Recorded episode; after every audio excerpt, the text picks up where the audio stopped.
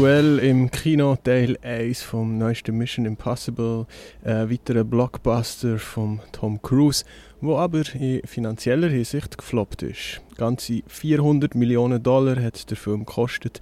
Demgegenüber ist das Einspielergebnis von rund 540 Millionen dann doch eher bescheiden. Das ist ärgerlich für Tom Cruise, weil der Tom Cruise, das ist kein Mann fürs Bescheidene. Der Tom Cruise, das ist Top Gun, Edge of Tomorrow, finanzieller Erfolg, Manneskraft und Grössenwahn. Der Tom Cruise, der kennt nur eine Richtung. Schneller, höher, weiter. Nach Top Gun 2 ist er gar als Retter vom Kino gehandelt worden, aber wie schon damals probiert der Tom Cruise in seinem neuesten Film Mission Impossible Dead Reckoning vor allem sich selber zu retten. Aber um was geht es in diesem Film? Der Geheimdienst der Vereinigten Staaten, CIA, hat eine künstliche Intelligenz entwickelt, um sich strategische Vorteile im Kampf gegen natürlich Russland zu verschaffen. Aber das Projekt ist aus dem Ruder gelaufen und die KI im Film The Entity hat sich verselbstständigt. Damit ist Technologie zur Gefahr und zur scheinbar übermächtigen Gegnerin geworden. Sie ist unendlich weit vernetzt, dringt in sämtliche Sicherheitssysteme und kann anhand von Wahrscheinlichkeitsberechnungen Zukunft planen.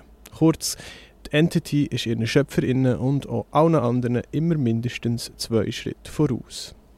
Der Film verarbeitet damit eine allgegenwärtige Angst.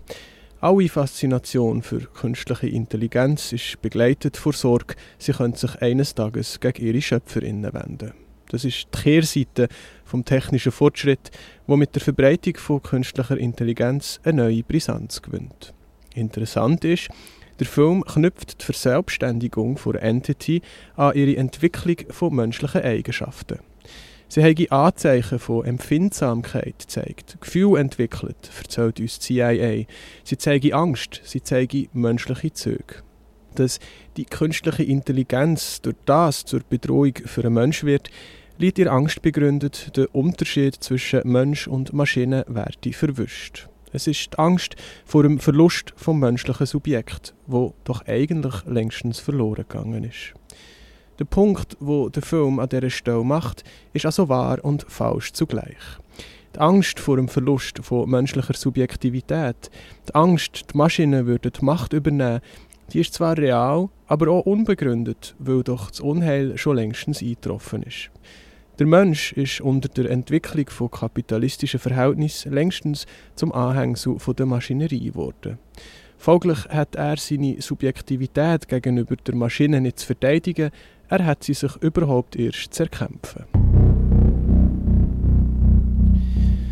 Wie im Film die machthungrigen Regierungen und Nachrichtendienste reagieren, ist sehr treffend. Ihr Zugang zur Technologie ist durch und durch destruktiv. Ihre Angst vor Technologie beherrscht zu werden, schlägt um ins Bedürfnis, sie sich zu unterwerfen und so die ganze Welt zu beherrschen. Ihnen geht es nicht um die Vereinfachung vom Leben. Ihr Wunsch nach Kontrolle über die KI ist nicht gedreht vom Wunsch nach Freiheit, sondern nach Macht. Und hier tritt der Ethan Hunt bzw. der Tom Cruise auf den Plan. Unser Held soll den USA einen Schlüssel beschaffen, wo ihnen die entglittene Kontrolle über die KI zurückbringt. Your days of fighting for the so-called greater good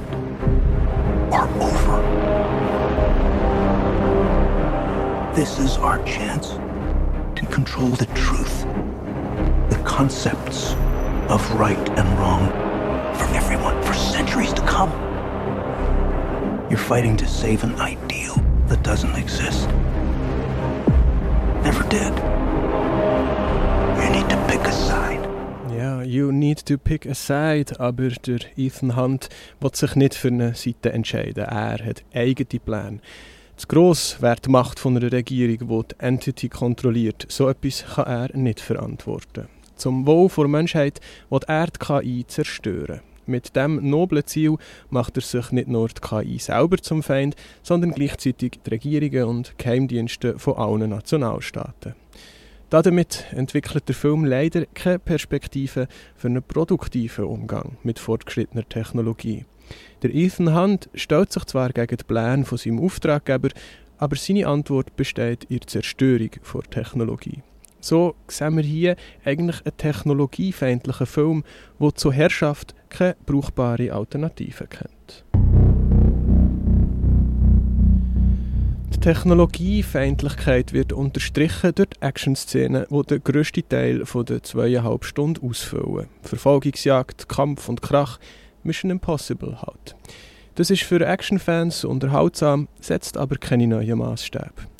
Was aber auffällt, die Action-Szenen setzen nicht auf ausgefeilte Technologien. Die Protagonistinnen kämpfen nicht mit Hilfe von hochentwickelten Gadgets.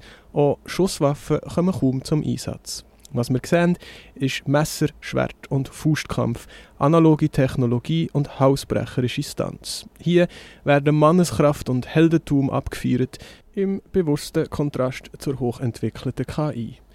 Die KI wird nicht erst in den Händen der verfeindeten Regierungen zur Gefahr. Die Entity ist auch an sich ein Feind, wo man muss bezwingen muss. Dass der Bösewicht Gabriel auftaucht, hat weniger mit der Handlung selber zu tun, als mit einem praktischen Zweck. An einer KI kann der Tom Cruise nicht aufs Maul hauen, aber am Gabriel schon. Also kassiert der Gabriel stellvertretend Brügel, damit das Konzept vom Actionfilm erhalten bleibt versteht sich von selber, dass der Tom Cruise den Kampf für sich entscheidet. Letztlich triumphiert das Analoge, der Mann, der männliche Körper. Wie schon bei Top Gun 2 entscheidet sich das Schicksal der Menschheit an der Frage, wie viel der menschliche Körper kann leisten kann, wie viel er kann aushalten kann. Und im Fall von Ethan Hunt ist das eine ganze Menge. Das beweist uns der Tom Cruise immer wieder von Neuem. Zum Beispiel mit seinem spektakulären, aber doch ziemlich unnötigen Stunt über die Klippe. Dass der Stunt gedreht wurde, ist, bevor die Handlung vom Film festgestanden ist, ist sehr bezeichnend. Irgendwie bringen wir die Szene schon unter. Ob es passt, ist Nebensache. Die Hauptsache, die liegt im Beweis der körperlichen Fähigkeiten von Tom Cruise und im männlichen Triumph über Technologie. Es ist übrigens einer von diesen Filmen, wo es keine Rolle spielt, ob wir vom Ethan Hunt oder vom Tom Cruise, also von Rolle oder vom Schauspieler reden. Der Tom Cruise ist eins mit seiner Rolle. Er spielt sich selber. Und das liegt nicht daran, dass er seine Stunts selber trägt. Der Tom Cruise und der Ethan Hunt haben das gleiche Problem. Sie gehören einer aussterbenden Spezies an. Der Ethan Hunt, also der aufmuckende, starke Mann, der nicht nach den Regeln spielt, der seine Ziele immer bisschen höher setzt als der Normalsterbliche und gerade durch diese Nonkonformität zum Held wird, hat etwas Unzeitgemäßes. Nicht nur, weil er vom Zeitgeist überholt ist, sondern auch, weil er durch Produkt von technologischem Fortschritt ersetzt wird. Und das Gleiche gilt für den Schauspieler Tom Cruise, der durch immer waghausigere Stunts muss beweisen wie unersetzlich er ist. Neben so männlichen Heldentaten bleibt sehr wenig Platz für ausgereifte weibliche Charaktere. Die Frauenfiguren im neuen Mission Impossible sind plump, obwohl sie sich klar von denen aus früheren Agentenfilmen unterscheiden. Frauen sollen hier zu eigenständigen Charakteren werden, sollen nicht einfach da sein, um den starken Agent anzuhimmeln. Die Grace und die Ilsa haben beide eine eigene Geschichte und zwischen ihnen und dem Tom Cruise kommt es auch nicht wirklich zu einer Annäherung.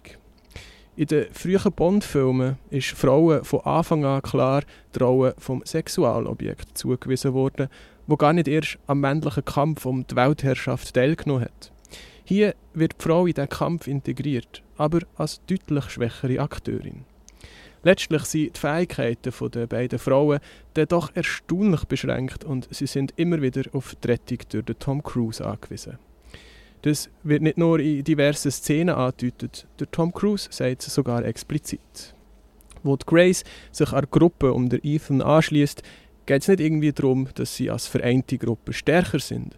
Es geht darum, dass sich Grace unter Ethan Hand seinen Schutz stellt. Ich kann dir versprechen, dass ich dein Leben immer über meins werde stellen, meint er mit aufopferungsvollem Pathos. Und spätestens dann wird es einem ein bisschen unwohl im Kinosessel.